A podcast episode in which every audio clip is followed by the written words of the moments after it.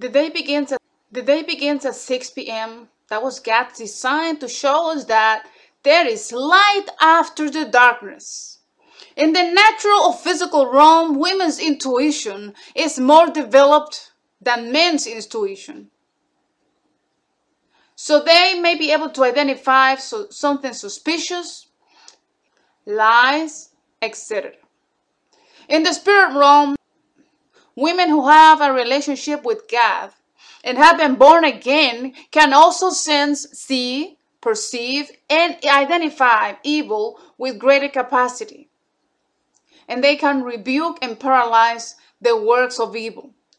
Intuition is the ability of human spirit to smell, see, hear, taste, perceive what is happening in the spirit realm while dreaming, being completely awake, while praying, or just by paying attention. God used His Word to create humans. So, with His words, He blessed them after He made them. He also made rules and the penalty for disobedience. So, the penalty for women was to have more labor pain. And God put enmity between the woman and the serpent, who is Satan, and between the woman's seed and the serpent's seed. The seed of the woman was going to be our Lord Jesus. From the beginning, it was prophesied that he was going to crush Satan's head. That means he was going to remove his authority. Mm-hmm. The seed of the serpent, which is iniquity, is at war against Jesus' followers until today. So even the church symbolically is a bride waiting for her bridegroom, who is Jesus, to come back for the weddings. Uh-huh. In the beginning, because the first woman made a mistake by listening to the wrong voice, women, listen to me, please, please. Be careful, do not listen to the wrong voice. Then the woman was hypnotized by the serpent. God equipped the woman. Now, there are good news. God have equipped women now. Uh-huh. With more spiritual discernment than ever. And the ability to identify and resist the devil.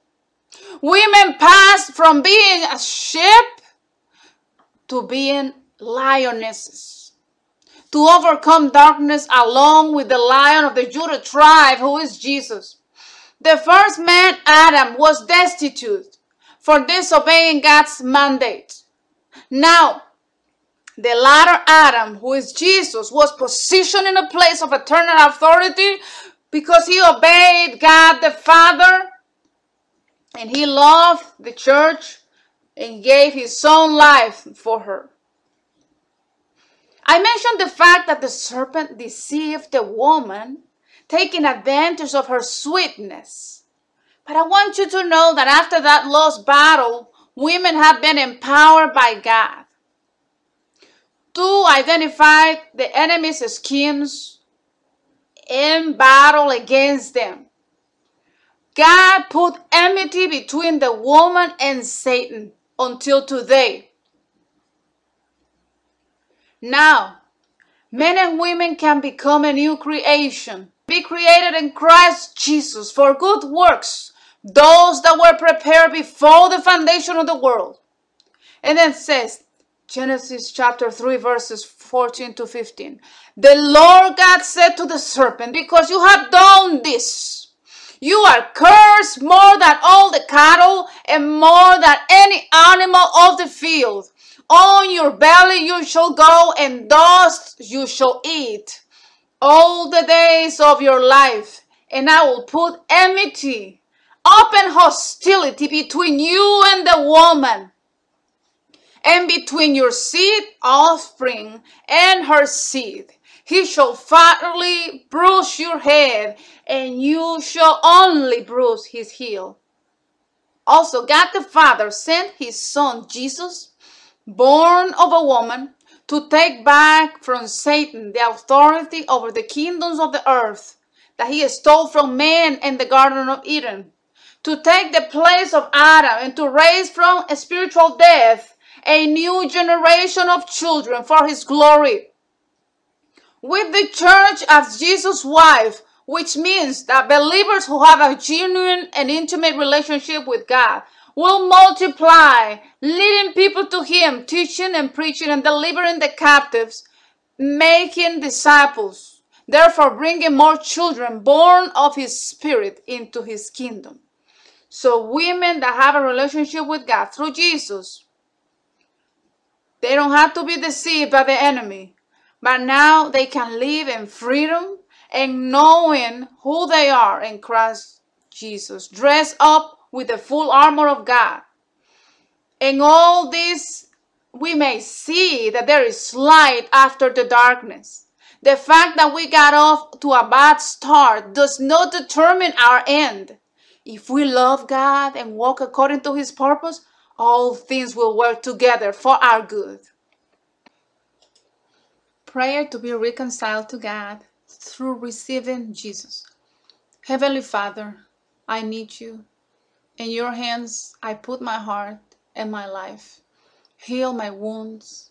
I believe that Jesus Christ is the Son of God, who died for my sins and rose again on the third day. I am sorry and I repent for all my sins, and I receive the gift of everlasting life in Christ Jesus. Let me know you and be baptized of the water and the Spirit and be allow me to be instructed and trained as a citizen of your kingdom. I renounce every covenant with the devil, every covenant with guiding spirits, every covenant with the world, with sin and with the flesh. And I want you to cleanse me and set me free from all oppression in the name of Jesus. Amen. If you have said this prayer, receive a big hug. I want you to know that there is a party in heaven because of you. You are a unique person, a wonderful and loved child of God. He receives you as his son or as his daughter, and he has forgiven you. Now let me pray for you.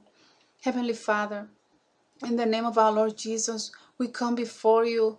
You are powerful. You are holy, holy, holy and most high. We give you thanks for this moment. We present these loved ones of yours who listen to your word and this your word in this hour so that you fan the fire of your love and of the gift that you have put them. Father, may your kingdom come and may your will be done in the lives of those that are listening as you have designated in heaven. May your word penetrate space, time, and atmospheres like a double edged sword in the name of Jesus. Your word hits what is preventing your children from approaching you correctly and knowing you. I pray that you send them your protection and they may be stripped of the old man and of all weight and of all sin that besiege them so that they can continue the career that you have given them ahead.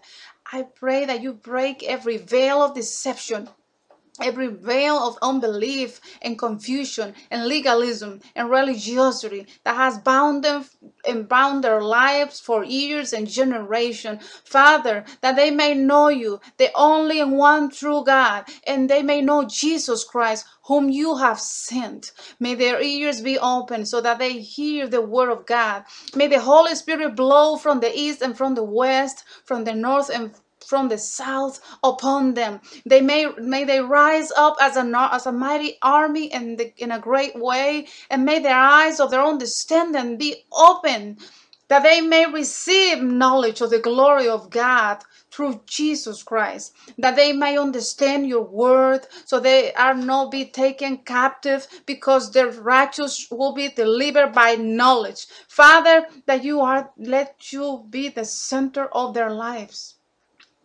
that their chains fall off, that they may come out of the prisons. We proclaim freedom to the captives, to the prisoners. We proclaim opening of the jail, and to those who are in spiritual darkness to come out. Let the light of Christ shine on them. Now the shame, the guilt, and the condemnation are removed in the name of Jesus Christ. Amen.